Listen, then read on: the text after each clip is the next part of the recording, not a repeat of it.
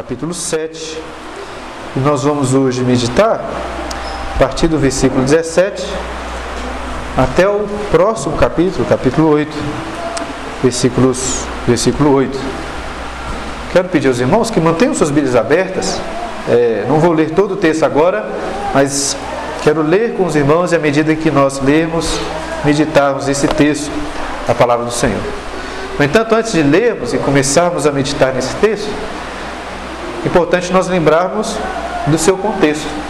A, a exposição sequencial, como fazemos aqui, temos o costume de expor o livro na sua sequência natural, nos ajuda a entrar num texto como vamos entrar agora, já tendo uma noção, um conhecimento daquilo que, de, do contexto em que ele está inserido. No entanto, o simples fato de estarmos aqui dando sequência não significa que estamos entendendo bem o seu contexto. É muito importante que a cada sermão, pelo menos um pouco do contexto seja relembrado, para que todos os sermões nós possamos nos lembrar que, que é um livro completo e que estamos apenas meditando em uma porção dele. E eu gostaria de fazer rapidamente isso. O texto que nós vamos meditar hoje, final do, do capítulo 7, esses versículos finais até o final do capítulo 7, ele é a continuação na verdade, é a conclusão de uma profecia que se inicia no capítulo 7, no começo, no versículo 1. Nós temos lido um livro profético, então aqui nós vemos várias profecias e claramente vemos algumas divisões. capítulo 7 se inicia uma nova profecia que encerra no final deste capítulo. E o que está acontecendo aqui? O rei Acás, rei em Judá, estava morrendo de medo Estavam com medo de quê? Estava com medo de dois reis: o rei da Síria e o rei de Israel, das tribos do norte, que se juntaram contra ele. E Deus então envia o profeta Isaías para confortar Acás, dizendo para ele: Acás, não há motivos para se preocupar com estes reis. Confie em mim. O que eles intentam fazer contra você não vai acontecer. Inclusive Deus fala assim: Acas, para confirmar a minha palavra, pede-me um sinal, o que você quiser.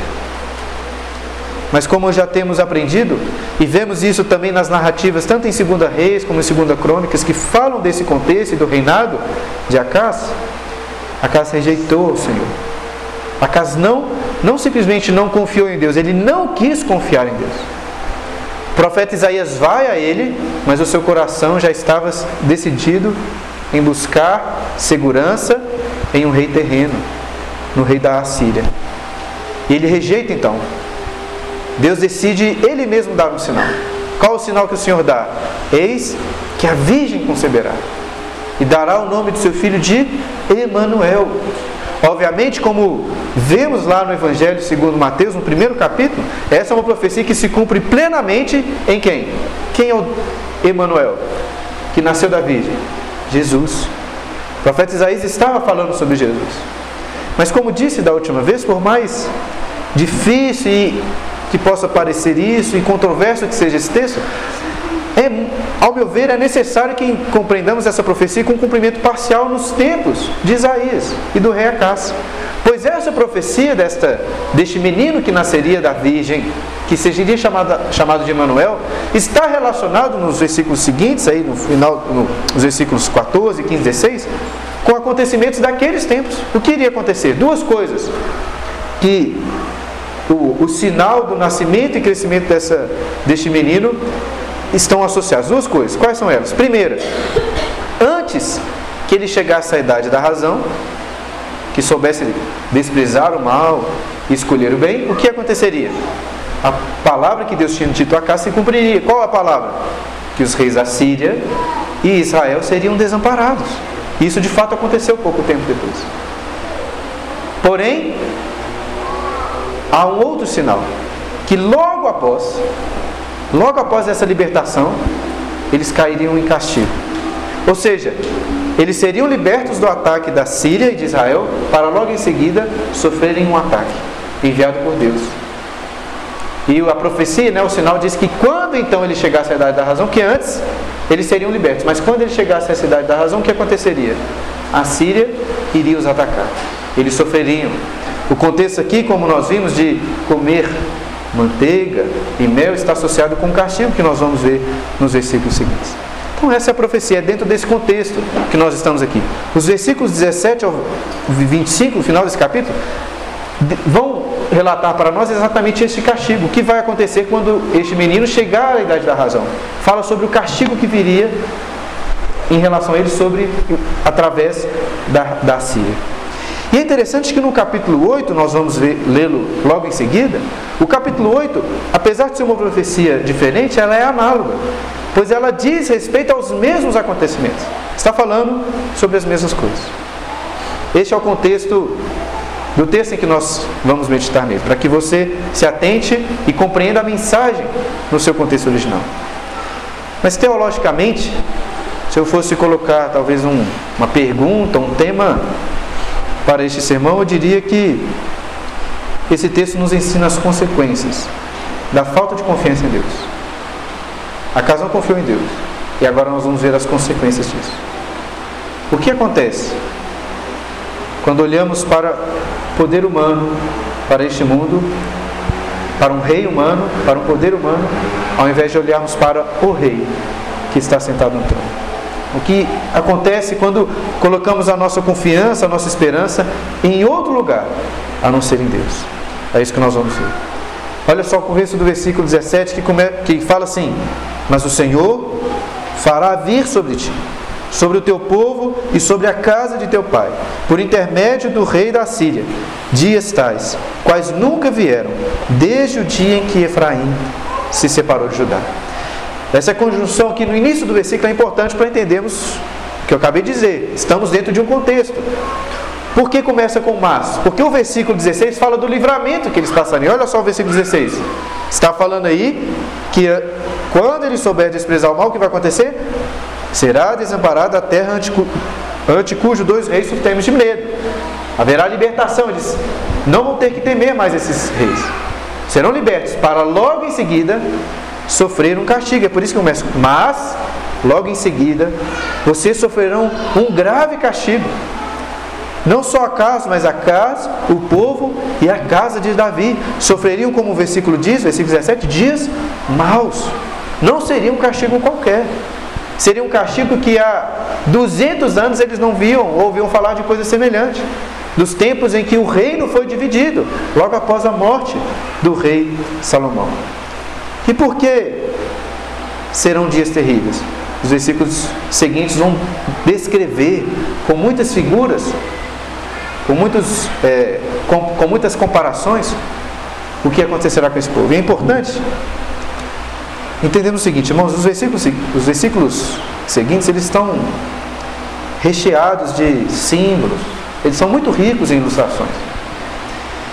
Eu queria pedir uma atenção especial aos irmãos. É claro que nós devemos sempre nos preparar e atentar, mas se você não prestar muita atenção no texto e acompanhar, você não vai conseguir perceber a riqueza das comparações, das ilustrações, daquilo que o profeta está revelando. Não é fácil de você perceber isso numa primeira leitura, por isso estou aqui para ajudá-lo a entender dentro do seu contexto. Quero explicar quero que você preste atenção para logo após entendermos como isso se aplica às nossas vidas. Olha o versículo 18. Por que serão tão, dias tão terríveis? Versículo 18 começa a responder essa pergunta dizendo: Porque há de acontecer que naquele dia assobiará o Senhor as moscas que há no extremo dos rios do Egito e as abelhas que andam na terra da Síria. Elas virão e pousarão todas nos vales profundos, nas fendas das rochas, em todos os espinhos e em todos os passos. O que vai acontecer? Aqui utilizado uma figura. Por mais terrível que seja uma infestação de moscas e de abelhas, a linguagem aqui é figurada. Está se referindo ao exército, tanto dos egípcios como dos assírios. Interessante que essa não é uma linguagem incomum nos tempos antigos. Um livro muito conhecido, a Ilíada de Homero, ele, lá no canto de número 2, ele se refere aos aqueus, que lutam contra Troia, e em certo momento ele fala deles como moscas, aquele exército grande. Outro momento fala deles como abelhas. Uma linguagem comum para se referir ao exército que viria atacá-los. E por que essa comparação? Alguns estudiosos dizem que a terra do Egito era, tinha, muitos, tinha muitas moscas, então é para representar, inclusive, um número muito grande de soldados que viriam para atacá-los. E assim como falam que haviam muitas moscas, a terra da Síria era conhecida como uma terra de apicultores, pessoas que criavam abelhas. Por isso há provavelmente aqui esta associação. E notem que talvez você não tenha muita noção, mas da, da geografia, mas Israel Onde está situado em relação a esses dois poderes? O Egito estaria mais ao sul, oeste, ou sudoeste, e a Síria ao norte e leste, ao nordeste. Ou seja, viriam ataques dos dois lados. Sofreriam nas mãos do Senhor. E o que essas abelhas, essas moscas irão fazer? O versículo 19 nos, nos revela que elas virão e pousarão ali em todos os lugares. Só de você imaginar essa figura, um exército numeroso de abelhas e moscas vindo em sua direção, só deles passarem perto de você, já seria motivo de muito terror, não é verdade? Mas eles não irão apenas passar por ali, mas eles irão chegar e pousar. Ou seja, não será um ataque rápido, um ataque passageiro, mas será uma invasão. Eles serão invadidos. E é interessante que, olha, os, notem os lugares que, a, que, a, que, que, se fala que as abelhas ali irão pousar.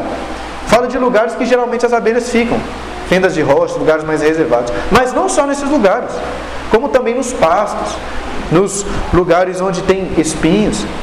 Será uma infestação completa de moscas e abelhas em todos os lugares. Existem algumas pessoas que só de imaginar isso já conseguem sentir o terror. Mas qualquer um certamente ficaria aterrorizado diante dessa figura.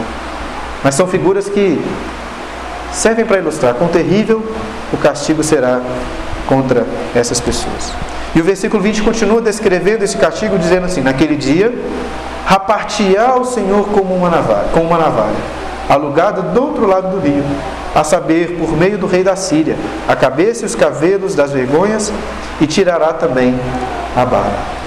Notem que agora ele se utiliza de uma, de uma outra ilustração. Antes ele falou do exército assírio e dos egípcios como abelhas e moscas. Agora ele até deixa de lado um pouco os egípcios, fala apenas da Síria, até porque na história de fato foi a protagonista nesse ataque, nesse castigo que Deus infligiu o povo de Judá por muito tempo. E, e agora, ao invés de compará-los com, com, com abelhas, fala que eles são como uma navalha alugada que vai rapar todos os cabelos, até da parte, das partes mais íntimas, trazendo desonra, trazendo vergonha para aquelas pessoas. E essa linguagem que o profeta utiliza aqui, se você vai, se lembra da história de Acas e o que ele faz com o rei da Síria, ao meu ver, demonstra uma clara ironia. Notem que ele fala de uma navalha alugada. O que fez o, o, o rei Acas?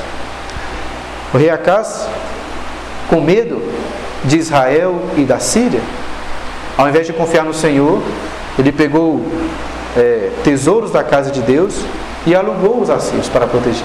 E de fato, em primeiro momento, os assírios o protegem. Mas pouco tempo depois, tendo em vista outros ataques que estavam, ah, estavam ocorrendo ali em Judá, ele faz isso novamente novamente pega tesouros da casa de Deus e aluga os assírios. Só que dessa vez eles se voltam contra, contra Judá. Ou seja, a casa estava alugando o rei da, da Assíria. Tiglat-Pileser, que é o nome dele. Mas Deus está mostrando que, na verdade, era ele que estava contratando. O rei da Síria é apenas como, o seu exército são apenas como abelhas, controladas pelo assobio do Senhor. Ele é soberano e ele que está trazendo castigo sobre essas pessoas. E até aqui o versículo 20, então nós vemos descrições, como percebemos, figuradas, né? moscas, abelhas, navalha. A partir do versículo 21 são descrições mais literais, olha aí para você ver. Naquele dia, sucederá que um homem manterá apenas uma vaca, uma vaca nova e duas ovelhas, e será tal a abundância de leite que elas lhe darão, o que comer, que elas lhe darão, que comerá manteiga, Manteiga e mel comerá, todo o restante no meio da terra. A questão é o seguinte: os versículos finais desse capítulo demonstram que por causa do ataque que virá através dos assírios e também dos egípcios, essa terra vai ser assolada. A terra prometida se tornará uma terra amaldiçoada. Só que quando você lê o versículo 21 e 22, você pode pensar: isso aqui não me parece um cachê. Só que logo antes ele falou de um cachê. Mas agora está falando de abundância de leite. Como que isso pode ser consequência de um ataque? Meus irmãos, dentro do contexto fica, ainda que leite e mel possam em alguns outros contextos, até na própria escritura, serem símbolos de fartura e de bênçãos, nesse contexto fica claro que são símbolos de destruição, consequências do castigo que eles estão sofrendo. E como que isso acontece? Já até expliquei para os irmãos da última vez que preguei aqui, mas quero explicar novamente para vocês se lembrar. Estão entendendo a questão? Como que um ataque vindo através dos assírios vai trazer consequências de maneira que agora as pessoas têm muito leite. Vão comer então manteiga, né, derivado do leite e mel. Por que isso? Preste atenção, algumas coisas vão acontecer por causa desse ataque. Primeiro, muitas pessoas vão morrer. A terra, nós já vimos isso, Isaías falando sobre isso, a terra vai ficar vazia. Lembra quando eu falei aqui de cidades fantasmas? A cidade de Jerusalém se tornará uma cidade fantasma. Muitas casas bonitas, grandes, sem ninguém para morar nelas. Será um, um grupo muito reduzido de pessoas. Em segundo lugar, a terra que antes servia de agricultura será assolada, não servirá mais para plantar. E é por isso que vai ter abundância de leite. Por quê? Porque vai servir apenas para pasto. É isso que o versículo 25 vai nos mostrar também. As terras que antes serviam para agricultura servirá apenas para pasto. Ou seja, Isaías não está profetizando prosperidade, ele está profetizando castigo, consequências. Não, não haverá mais agricultura e vai haver abundância de leite porque vai ter tão, tanto poucas pessoas e vai servir apenas para animais que eles vão ter muito leite e manteiga. E o mel? O mel, ao meu ver, está associado exatamente com os assírios, com a invasão deles. O que produzem as abelhas? Mel. Está falando do amargor, da dor que eles sofreriam por causa desse castigo.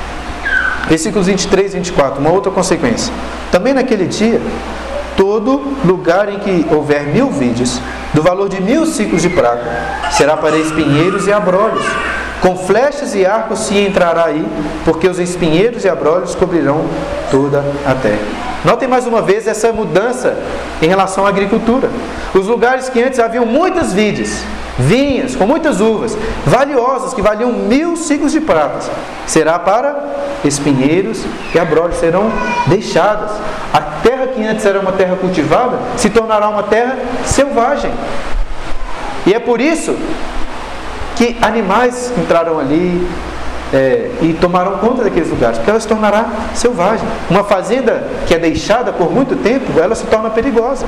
Animais selvagens acabam entrando para ali, animais peçonhentos. E é por isso que no versículo 24 diz que se entrarem ali, vão entrar como? Com flechas e arco. Porque a terra que antes era tranquila de caminhar por ali, uma terra de cultivo, agora se tornará uma terra extremamente perigosa.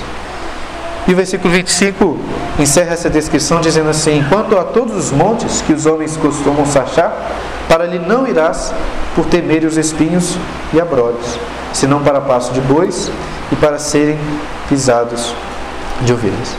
E em relação aos montes? Os montes você não tem como passar um arado, como nas regiões planas, para arar a terra. É necessário sachar com a enxada.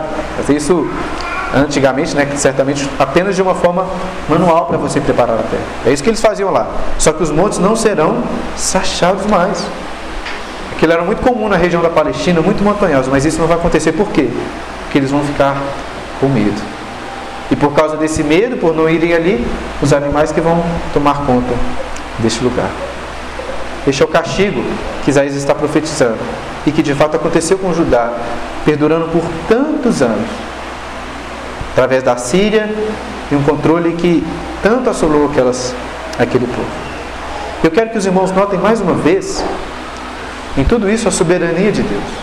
Um tema constante no livro do profeta Isaías. Acaso o que ele faz?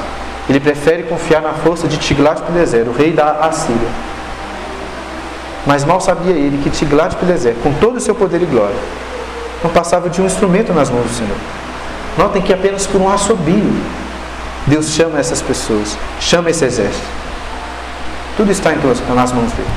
Por mais altos que sejam os tronos humanos, nada se compara àquele que está sentado no alto e sublime trono, que controla todas as coisas. Queridos, isso nos ensina que deve mais uma vez nos ensinar ao que temos enfatizado aqui, que a nossa confiança não pode estar em nada deste mundo. É Deus quem controla todas as coisas, Ele está no controle. Outro dia até estava comentando com a Clara, vendo atrás de um carro funerário a frase Deus está no controle. Interessante, né? Um carro funerário com essa frase, mas estava comentando com ela como que eu acho que essa frase tem até se tornado, tem sido banalizada. Mas não podemos permitir que isso aconteça conosco. Esta é uma verdade fundamental. Esta esta afirmação que Deus está no controle e que de fato Ele dirige toda a história, isso deve estar muito claro no seu coração. Ele controla, ele dirige, ele ordena toda a história. Esse é o nosso pressuposto inicial. É a nossa premissa. A gente parte disso, olha primeiro para isso, Deus está no controle. E só depois olhamos para a história do mundo, para os acontecimentos ao nosso redor, para a nossa própria vida, para as nossas alegrias, para as nossas dores. Só podemos olhar para qualquer outra coisa depois que está muito claro. Deus está no controle. Esse é o nosso pressuposto inicial. Uma compreensão correta do mundo, uma compreensão correta da história, uma compreensão correta da minha vida, o que tem acontecido na minha casa, na, no meu trabalho, na minha própria vida pessoal. Só será uma compreensão correta se eu tiver muito bem estabelecido. Deus dirige todas as coisas. Ele controla tudo o que acontece. E mais uma vez vemos o poder de Deus agindo com aquele povo. E como disse, queridos, o capítulo 8 inicia agora uma nova profecia. Mas essa nossa, nova profecia, ela é análoga.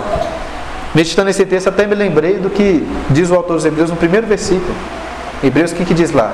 Havendo Deus, outrora, havendo Deus outrora falado, de muitas vezes e de muitas maneiras aos nossos pais pelos profetas. Os profetas, os profetas falavam muitas vezes e de muitas maneiras. Nós vemos aqui basicamente a mesma profecia, sendo revelada de uma maneira diferente. Vamos ver que está se referindo às mesmas coisas. Olha só o que diz o versículo 1. Disse-me também o Senhor: toma uma ardósia grande e escreve nela de maneira inteligível: rápido, despojo, presa, segura. Deus está repetindo, como disse. Ele fala uma vez, o povo não compreende. Ele fala novamente, eles não confiam.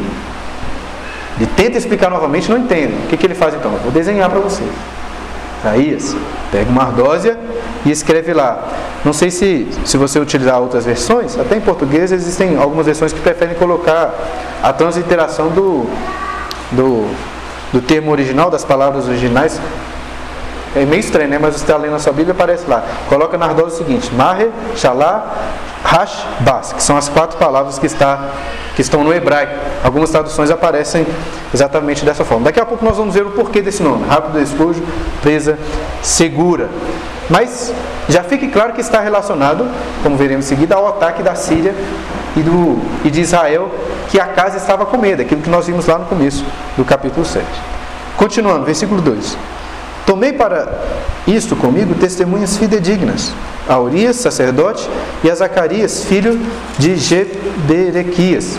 Isaías então toma, escolhe para estar com ele algumas testemunhas. Com qual objetivo? Pelo que parece, para testemunhar que ele escreveu aquelas coisas antes de acontecer. Um profeta era testado assim.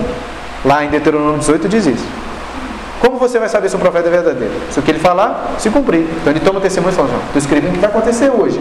Daqui a tanto tempo, é isso que vai acontecer. Vocês estão testemunhas de que isso vai acontecer. Existem algumas possibilidades de quem são essas pessoas que aparecem esse, outro, esse nome em outros lugares, mas não temos como saber com certeza. O fato é que eram pessoas confiáveis do povo, pessoas, homens fidedignos. Versículo 3. Fui ter com a profetisa ela concebeu e deu à luz um filho. Então me disse o Senhor: põe-lhe o nome de rapto, despojo, presa, segura. Há uma continuação da profecia.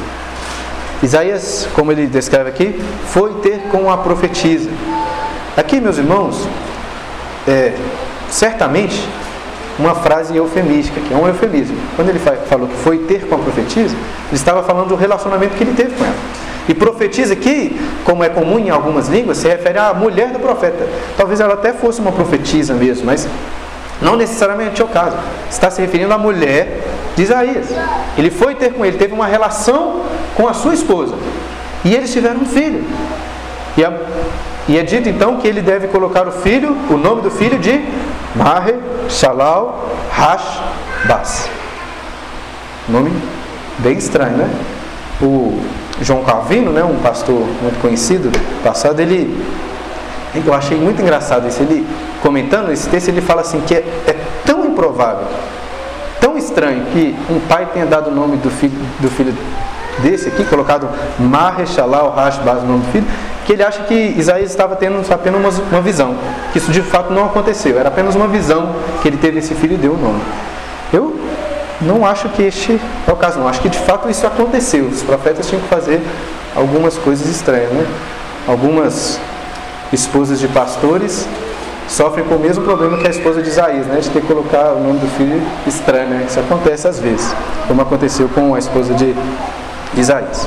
E agora nós vamos ver o porquê deste nome. Por que, que ele deveria ser chamado assim? Olha o versículo 4. Porque antes que o menino saiba dizer meu pai ou minha mãe, serão levadas as riquezas de Damasco e os despojos, de Samaria diante do rei da Síria. Daqui a pouco eu vou explicar porquê, mas eu acho que isso se refere à primeira parte do nome. Rápido, despojo. E acho que fica evidente quando você lê o versículo 4. Por quê? Porque será um castigo iminente. Um castigo, na verdade, não. A Síria rapidamente tomará para si o despojo de Síria e Israel. Não confundam a Síria com Síria, tá? São nações distintas, como já disse. Mas lembrem aqui do contexto que eu disse para os irmãos. A casa estava com medo de quem? Da Síria e Israel. O nome desse menino diz respeito ao que aconteceria com eles, que em breve, como ele diz aqui, antes que essa criança saiba dizer meu pai ou minha mãe, as riquezas de Damasco. Os nomes aqui podem confundir, mas Damasco é a capital da Síria. Damasco e Síria se refere à mesma, mesma nação. E logo em seguida fala de Samaria, que era a capital de Israel, das tribos do norte. Então está se referindo aos mesmos povos, a mesma coisa que nós vimos no capítulo 7. E ele continua dizendo, assim no versículo 5, né, completando esta, essa profecia. Falou-me ainda o Senhor dizendo: Em vista deste povo ter desprezado as águas de Soloé, que correm brandamente, e se estar derretendo de medo diante de Rezim e do filho de Remalias, eis que o Senhor fará vir sobre eles águas do Eufrates, fortes e impetuosas, isto é, o rei da Síria, com toda a sua glória, águas que encherão o leito dos rios e transbordarão por todas as suas ribanceiras. Penetrarão em Judá, inundando, e passando por ele, chegarão até o pescoço. As alas estendidas do seu exército cobrirão a largura da tua terra, ó Emanuel. Mais uma vez a profecia se volta agora contra Judá. Primeiro Deus coloca esse sinal, o nome rápido despojo para se referir ao que aconteceria com Israel e Síria, os reis que a casa temia. Agora a profecia se volta contra o próprio povo de Judá. É isso que está falando aqui, olha o versículo 6. Em vista deste povo, de esse povo ter desprezado, qual povo? O povo de Judá que desprezou o Senhor, que desprezou, como ele diz aqui, as águas de Siloé. Que águas são essas? Em Jerusalém, há um reservatório naquela cidade, é, que passa por ali, como se fosse uma, uma grande piscina, né, um grande reservatório, que é na região, é chamado de tanque de Siloé. Jesus fala sobre esse tanque lá em João, capítulo 9, que aquele cego vai lavar ali os seus olhos. Inclusive, se você for hoje em Israel, tem um lugar lá que você pode visitar. Esse lugar aqui, onde chegavam as águas de Siloé. Era um tanque que havia naquela cidade. E eram águas que passavam pelo Monte Sião. Era uma corrente, era uma corrente de águas que passava pelo Monte Sião, o Monte do Templo. Então, por isso, era muito apropriada essa figura de, da presença, do cuidado de Deus. Águas que vinham do templo. Lemos o Salmo 46 no início do culto que fala de águas que passam por aquela cidade, águas que louvam lá os filhos de Corá, que trazem alegria. Contudo, há uma distinção aqui importante nós entendemos. Estas águas são brancas, diferente das águas que ele vai falar no versículo 7 do rio Eufrates, que são fortes e impetuosas. E aqui, queridos, nós temos um ponto muito importante nessa comparação. Prestem atenção. Aquelas pessoas, o rei Acas, o povo de Judá, desprezou as correntes ou as águas brandas de Siloé. O que isso significa? Pense, pense neles olhando para aquelas, para aquelas águas. Eram águas fracas. Ao, aos olhos humanos, aquilo ali não dava tanta confiança, esperança de ter um reservatório muito grande de água. Acontecendo algum problema, rapidamente aquela água iria acabar. Ao contrário das fortes e tempestuosas e águas impetuosas, águas do Eufrates. E por que isso acontecia? Eu acredito que Deus fez todas as coisas, e o livro de Deuteronômio inclusive revela isso, colocando aquelas pessoas exatamente naquele lugar para que eles aprendessem a confiar em Deus. Era um lugar que poderia ser muito fértil, mas era um lugar diferente do Egito, com um Nilo, que facilmente alguém poderia cultivar ali. Dependia muito da água, da chuva. Para quê? E Deus fala isso lá em Deuteronômio. Para que eles aprendessem a confiar no Senhor. Ao desprezarem as águas de Siloé, o que eles estavam fazendo? Estavam desprezando o cuidado do Senhor. Falam assim, essas águas aqui não dão muita confiança. Mas Deus tinha instituído aquilo para que eles não confiassem nas águas em si. Esse é o ponto importante. É óbvio que a confiança deles não devia estar na água. Quando ele fala assim, vocês desprezaram as águas. O problema não estava na água, eles desprezaram o cuidado do Senhor. Eram poucas águas, eram águas brandas, mas que deveria levá-los a confiar no Senhor, fazer eles reconhecerem, não está no poder humano, não está em um rio muito forte que vocês não é num rio forte que vocês devem colocar sua confiança, mas é em mim. Não é para vocês confiarem naquilo que os olhos humanos podem ver, é para vocês confiarem naquilo que vocês não podem ver. Não no cuidado desse mundo, não em uma conta cheia de dinheiro, não em um trabalho bem sucedido, mas em mim. Ele queria que eles confiassem nele. Mas não só acaso, como o texto diz, todo o povo estava derretendo de medo por causa daqueles reis. O que eles deveriam fazer? Deveriam confiar no Senhor. Mas eles desprezaram as águas de Siloé. E os versículos 7 e 8 diz o que eles escolheram ao invés das águas de Siloé. Leia aí novamente comigo. Eis que o Senhor fará vir sobre eles as águas do Eufrates fortes e impetuosas, isto é, o rei da Síria, com toda a sua glória. Águas que encherão o leito dos rios e transbordarão por todas as suas ribanceiras. Penetrarão em Judá e mudando, e passando por ele, chegarão até o pescoço. Acas é a casa de Davi, ao invés de confiar em Deus, nas águas de Siloé, eles escolheram confiar em quem? Na Síria. Escolheram confiar nas fortes impetuosas águas do Eufrates. E Deus, que é muito sábio em fazer tudo o que Ele faz, inclusive em castigar, os castiga através daquilo que eles desejaram. Como vimos nos versículos anteriores, Acas foi atrás da Síria, e é isso que ele teve. A própria Síria se voltou contra ele.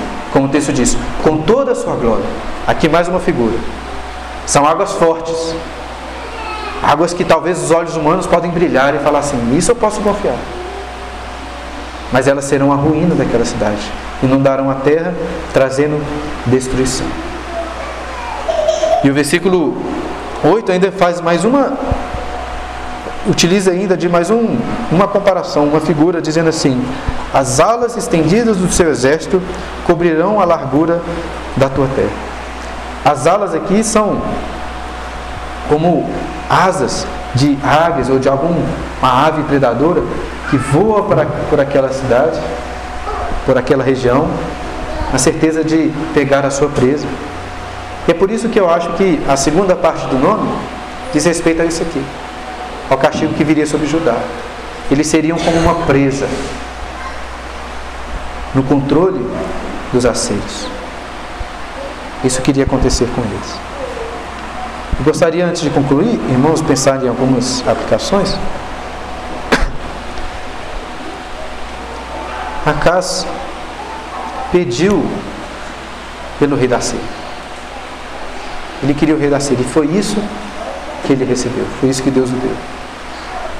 O seu ídolo, e acho que podemos chamá-lo assim, se tornou o seu castigo. Isso, meus irmãos, pode e tem acontecido e pode acontecer conosco também. Muitas vezes o pior castigo que Deus pode trazer para nós é fazer com que os nossos desejos, fazer com que as nossas orações sejam atendidas. Às vezes queremos tanto alguma coisa que a nossa confiança parece depender disso. E Deus nos dá para nos castigar, para nos mostrar assim: você queria tanto isso, você confiava que se tivesse isso, tudo ficaria bem, mas não ficou, porque a nossa confiança não pode estar nada deste mundo. Tudo aquilo que nós confiamos ao invés do Senhor se torna para nós destruição. Talvez como o rei Acas, você possa ter também dificuldades de confiar nas águas brandas de Siloé. Você pode olhar para o conforto do mundo ou para os prazeres que o mundo oferece como essas torrentes fortes de água que vão te satisfazer. Mas na verdade, elas irão inundar, irão te fazer afogar. Podemos pensar em alguns exemplos, talvez pessoas que querem ter mais dinheiro. Ter mais dinheiro pode ser muito chamativo, uma oportunidade de trabalhar mais, mas isso pode se tornar uma ganância e um vazio para a sua alma. Pessoas que buscam talvez de forma incessante uma beleza exterior, um cuidado com o corpo, e são tomadas pela vaidade. E podemos até comparar isso com uma vida, comparar as águas de Siloé e as águas do Eufrate como uma vida de fidelidade e confiança em Deus, uma vida de pecado. Pensem só. Às vezes olhamos para a mentira, para alguma mentira possível, como algo atraente. No primeiro momento, a mentira pode ser atraente, nos livrar de alguma situação, nos fazer melhor em determinado contexto, mas essa mentira pode nos consumir. Talvez prazeres da carne que parecem tão satisfatórios que nos prometem grande êxtase, como essas fortes águas, nos fazem escravos. Acas, o povo de Judá, eles escolheram o pecado, escolheram as torrentes do Eufrates, e por essas torrentes foram consumidos. Queria clamar para que você não fizesse o mesmo, para que você confie nas águas brandas de Siloé, no nosso Senhor. E foi isso que Isaías fez. Não li o finalzinho do versículo 8, mas quero ler novamente. Quando ele diz: As alas estendidas do seu exército cumprirão a largura da tua terra. Ó oh, Emanuel. O profeta Isaías termina essa parte da profecia fazendo clamor a quem?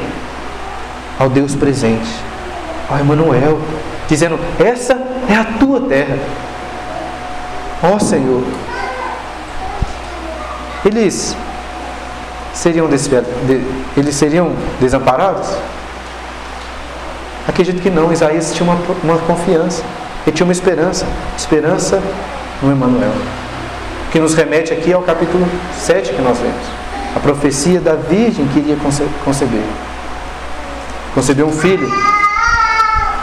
Em Mateus capítulo 1 nós lemos sobre esse filho, Jesus, onde está a nossa esperança. Devemos confiar em Deus.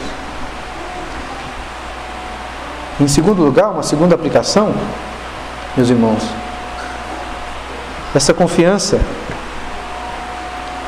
acredito que ela está intimamente ligada a uma outra virtude. A virtude da confiança, o dom da confiança que temos em Deus está ligada diretamente à virtude do contentamento. Pense mais uma vez nessa figura aqui das águas, nessa comparação aqui entre águas brandas de Siloé e as torrentes fortes. A Bíblia nos ensina que aquelas pessoas que confiam no Senhor, mesmo quando as águas são brandas, mesmo que os olhos não possam ver claramente aquilo que eles precisam, aquilo que eles carecem. Eles confiam no Senhor, não são abalados, mesmo com pouco, são pessoas contentes em Deus. São pessoas que confiam no Senhor, mesmo em meio às dificuldades, mesmo em meio aos perigos, aos anseios, Vivemos em um contexto que as pessoas parecem que o que mais querem é estabilidade. Mas a última coisa que Deus deu para o povo de Israel era estabilidade. Eles queriam que, ele confiar, que eles confiassem nele. Ali não era uma terra que tinha um rio, Nilo, que tinha sempre água ali para cultivar. Tinha, eles dependiam da chuva. Não tinha dentro daquela cidade um rio como o Eufrates. Eles tinham águas brancas. Para quê? Para que eles confiassem não naquilo que eles podiam ver, mas em Deus e se contentassem com aquilo. Essas virtudes estão relacionadas porque nós deixamos de confiar em Deus quando andamos ansiosos, achando que precisamos mais, não nos contentando com aquilo que Deus nos tem dado. E em última instância, meus irmãos, a Bíblia nos ensina que se nós temos Jesus como Salvador, nós não precisamos de mais nada. Nada mesmo. Precisamos ser contentes, ainda que percamos tudo. Na reforma protestante, Martim Lutero escreveu um cântico, um hino que nós cantamos. Então, ainda que eu tenha que perder família, bens e prazer. Nós devemos estar contentes. Não precisamos de mais dinheiro, não precisamos de um trabalho melhor, não precisamos de uma esposa, de um marido, de filhos. Cristo é suficiente. É somente disso que nós precisamos. A confiança em Deus está intimamente ligada a este contentamento. Eu queria chamar então a atenção das crianças para que aprendam isso também. Crianças que estão aqui, prestem atenção. Desde já, desde já, gravem isso nos seus corações. É Deus quem cuida de vocês. Seus pais que amam vocês podem falhar, Deus não vai falhar, Ele cuida de vocês, é Ele quem cuida. Seus pais são meros instrumentos. Se não fosse Deus, eles não poderiam fazer nada por vocês.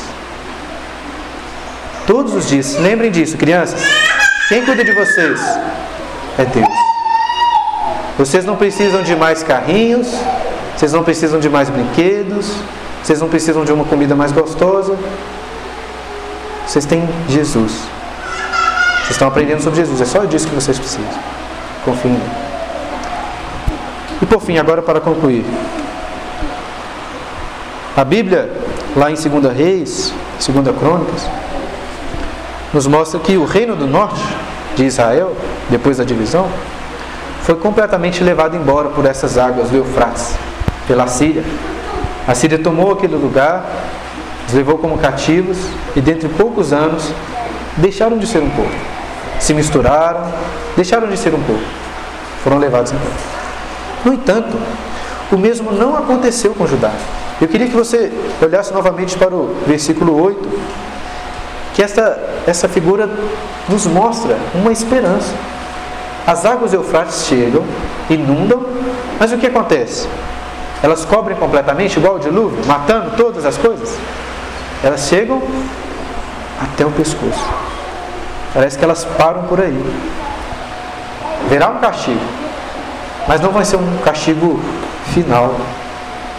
O livro de Isaías, como temos visto, fala muito sobre o castigo, sobre a maldição, mas muito também fala sobre a esperança, fala sobre a preservação, sobre um remanescente fiel.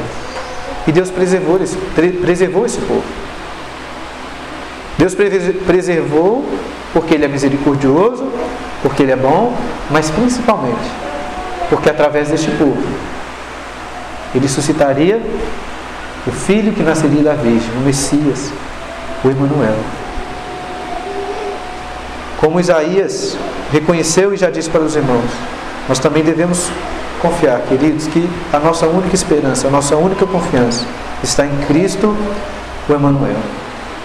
Somente ao contemplar a beleza de Jesus, a glória, o poder do nosso Salvador, que conseguiríamos confiar em Deus, nas águas brandas de Siloé, só através de Jesus. Você tem dificuldade de confiar em Deus? Você, você anda ansioso com as coisas deste mundo? Com dificuldades financeiras, com dificuldades no trabalho, com dificuldades na família, com dificuldades na sua vida pessoal, sendo ansioso com essas coisas, preocupado, sem conseguir descansar? essa ansiedade só pode ser curada em Jesus. Ele é a nossa única esperança. Só Ele pode fazer algo que é extraordinário, miraculoso, que é abrir os nossos olhos para que ao olharmos para aquelas brandas águas de Siloé, vemos ali o poder de Deus. Muito mais poder do que em águas fortes do rio Eufrates. E eu acho tão maravilhoso comparar esse texto com aquele texto de João 9, porque Jesus cura ali um cego, pessoa que não via. Como ele cura aquele cego? Ele cospe no chão, faz ali lodo, coloca nos olhos daquele cego de nascença, nunca tinha visto. Nasceu cego. E fala para ele lavar os seus olhos onde? No tanque de Siloé, nas águas de Siloé. E como nós lemos durante a liturgia, este homem teve os seus olhos abertos não apenas para ver o mundo físico, não foram apenas seus olhos físicos que foram sarados naquele momento. O Senhor Jesus abriu os olhos do seu coração. E ele de fato pôde ver o Senhor Jesus, conhecer quem ele é e confiar nele e crer nele. Esse é o poder de Jesus. Só ele pode nos fazer olhar para águas brandas e confiar que ali a salvação, ali a esperança. Não nas coisas deste mundo, em poucas coisas. Talvez mesmo com dificuldades, mas em pouco nós podemos confiar, crer. Isso é fé, certeza daquilo que não se vê. Que você possa crer também. Você possa confiar em Jesus, beber dele como esta água da vida, de onde fluirão rios de água viva, como ele diz também no Evangelho de João, o Espírito Santo, crê nele. Só em Jesus você pode aprender a verdadeiramente confiar em Deus e deixar de andar ansioso com tantas coisas.